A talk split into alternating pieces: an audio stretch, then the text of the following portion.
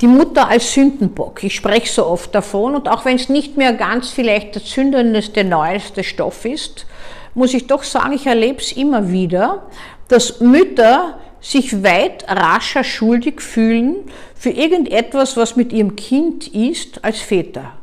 Das hat mich schon von jeher erstaunt, weil ich es nicht verstanden habe. Ich habe es eigentlich erst dann verstanden, als ich in Psychiatrieausbildung war und äh, immer wieder Ausdrücke gefallen sind wie die schizophrenogene Mutter, dies, diesen Ausdruck habe ich gar nicht verstanden am Anfang. Das heißt, die Mutter, die durch ihr Verhalten äh, Schizophrenie fördert. Jetzt sagt man, oder früher an die Borderline-Mutter, die Reading Mother, die eigentlich das Kind in einem Double Band großzieht, oder die Hubschraubermutter, ja.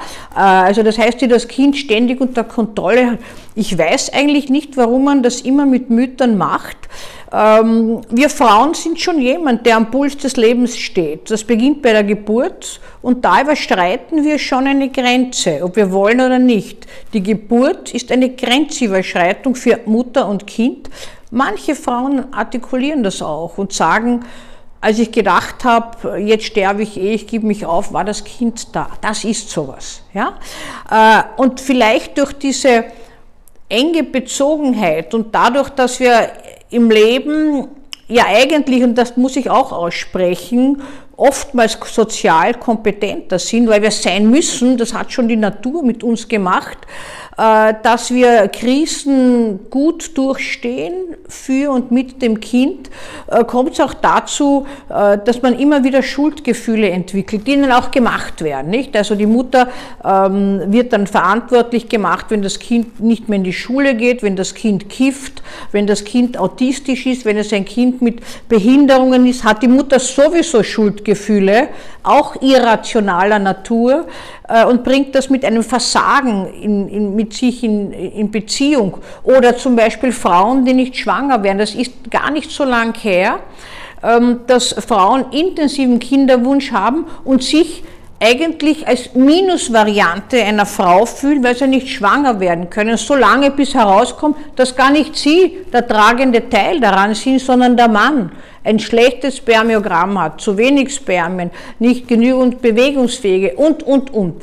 Also mit uns hat es irgendwas als Frau, dass wir sofort etwas annehmen.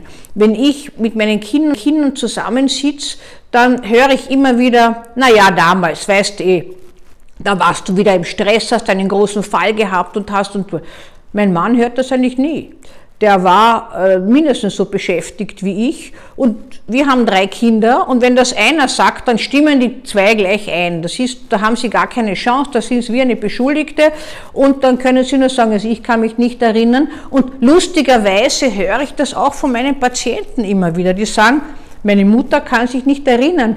Und ich sage dann oft freimütig, ja, das kenne ich, das kommt mir irgendwie bekannt vor.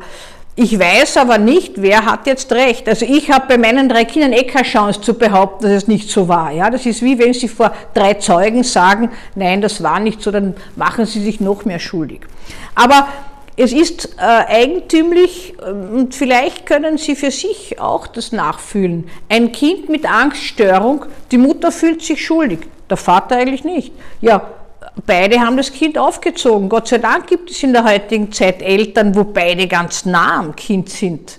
Äh, oder sonst, wenn was schief geht mit dem Kind, ja, ich bin schuld, ich habe das verursacht, äh, ich äh, habe ihn zu lange an mich gebunden, ich habe ihn nicht in die Freiheit gelassen. Mütter sind auch selbst so grübelnd, was sie am besten machen könnten. Und man vermittelt ihnen auch, dass sie schuld sind, wenn was nicht klappt. Aber ich muss Ihnen sagen, meine Kinder sind inzwischen groß. Ich lasse diese Ergüsse über mich ergehen, gelassen, weil ich kann es eh nicht mehr ändern. Habe ich mich halt fehlverhalten. Eine Mutter muss nicht perfekt sein. Sie muss genügend gut sein.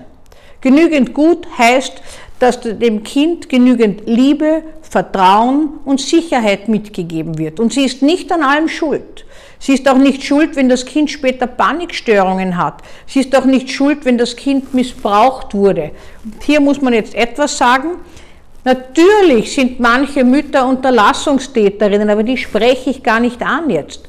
Auch natürlich kommt es vor, dass manche Mütter etwas verleugnen oder vor sich selbst verheimlichen. die spreche ich auch nicht an. Sondern wenn zum Beispiel eine Gewalterfahrung passiert und die Mutter wieder das Gefühl hat, ich habe mein Kind nicht genug geschützt, ich habe es nicht gefördert. Und jetzt kommt etwas. Von den Kindern kommt oftmals noch Öl ins Feuer. Die machen Vorwürfe. Du warst so und du warst so und du warst so und so. Irgendwann übernimmt man für das eigene Leben als junger Mensch Verantwortung.